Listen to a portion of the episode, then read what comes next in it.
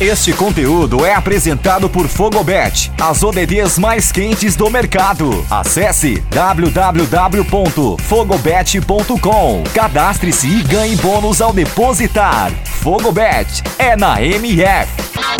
Alô, fanáticos puro futebol, aqui quem fala é Rodrigo Volpini, comentarista esportivo aqui da Web Rádio O Melhor do Futebol. E hoje eu venho falar com vocês um pouquinho a respeito aí da crise de identidade do Grêmio. O que, que vem acontecendo com o Grêmio nos últimos meses, desde o ano passado mais especificamente, né? O Grêmio, é, como todo mundo viu, ano passado foi rebaixado para a Série B do Campeonato Brasileiro, com a saída do Renato Gaúcho, que já não estava tão legal no seu término ali de, de comando, veio numa ladeira assim abaixo de uma maneira que surpreendeu todo mundo. Não rendia mais em campo, aqueles jogadores que todo mundo considerava ali renegado, mas que no Grêmio com o Renato funcionava, chegou um determinado momento que a coisa não deu mais certo.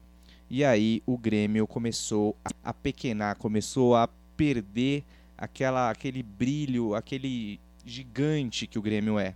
E aí, com isso, você tem ali uma crise de identidade. O que, que seria isso? Falta um entendimento por parte da diretoria, das comissões que chegam, até mesmo dos jogadores que estão lá dentro. E o mais difícil de tudo, a torcida, a torcida enxergar que o clube passa por um momento difícil e que isso reflete muito no seu futebol. Ou seja, a gente não quer acreditar que o Grêmio hoje é uma equipe de menor expressão, que não tem um futebol legal, que não convence, que tem dificuldade para vencer times teoricamente mais fáceis, times menores.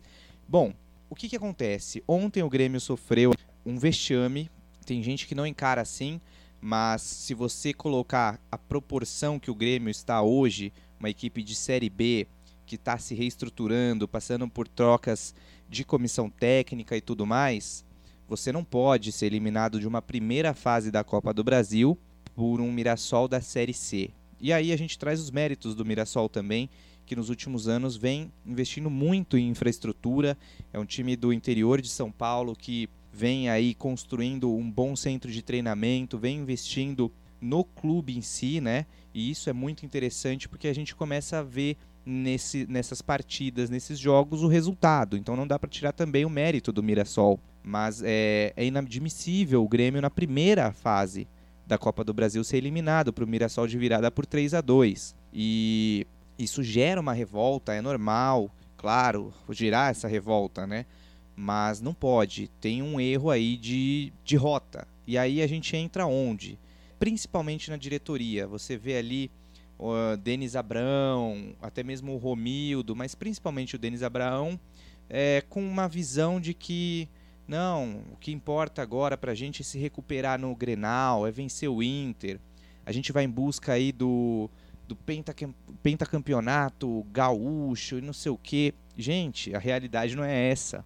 O Grêmio não pode começar a viver só de vencer Grenal e pensar em campeonato gaúcho. É muito pouco para o Grêmio. O Grêmio precisa se reestruturar, o Grêmio precisa é, formar ali um, um grande conjunto, um, um conjunto forte do seu elenco para começar a ser organizado, começar a ganhar jogos que tem mais dificuldade, e aí sim voltar a ter o gigantismo do Grêmio, voltar a ser aquele Grêmio gigante, o imortal, pensar ali em subir o quanto antes para a Série A, entendeu? Então você não pode viver só pensando em ganhar Grenal, em, em Campeonato Gaúcho, porque é muito pouco é muito pouco. E aí você vê uma, uma visão defasada, né? Um cara que está mais, de 30, tá mais de 30 anos no clube, enfim.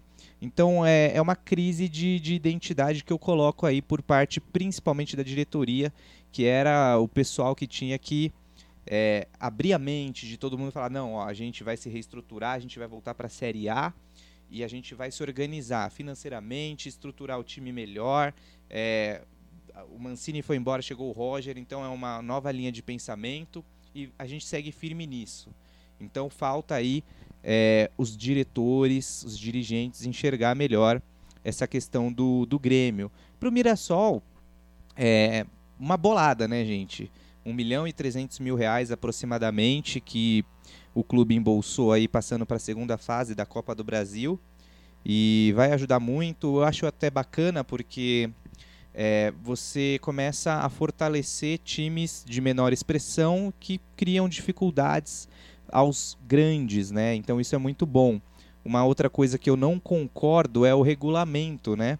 Esse, esse, esses primeiros, essas primeiras fases da Copa do Brasil é muito estranho esse regulamento de que o time maior entra para jogar pelo empate.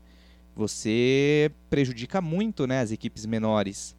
Então acho que isso deveria ser revisto, não é muito bacana. O Mirassol conseguiu aí uma, um grande feito, virar 3 a 2 e passar para a segunda fase, mas o Grêmio podia jogar pelo empate que passava. Então não é justo, né, com as equipes menores. Imagina quantas equipes menores ganhando aí mais ou menos esse 1 milhão e 300 mil, o quanto isso não ajuda na folha salarial, no investimento de infraestrutura do clube. Não começa assim a gente ter um. A gente começa a ter um. Equipes menores se estruturando, começando a dar mais dificuldade. Isso evolui o futebol ao todo, né? O futebol brasileiro ganha com isso. Então é um caminho que precisa ser revisto. Mas para o Grêmio, é, finalizando aqui, realmente precisa entender que hoje é um clube que passa por uma reestruturação, um momento difícil, um momento de Série B, é, um momento em que o Grêmio precisa se reconstruir para pensar em subir para a Série A, porque o dinheiro da Série A é muito importante, é um dinheiro que, comparado com a Série B, é, é muito discrepante, então o Grêmio precisa pensar em voltar para a Série A do Campeonato Brasileiro e parar de ficar com essa mania de de que colocar o Grenal como algo maior do que é, você conseguir o acesso para a Série A, conseguir outros feitos ao longo da temporada. Então, é, vou ficando por aqui. Fica aí esse pensamento de crise de identidade por parte da diretoria, principalmente.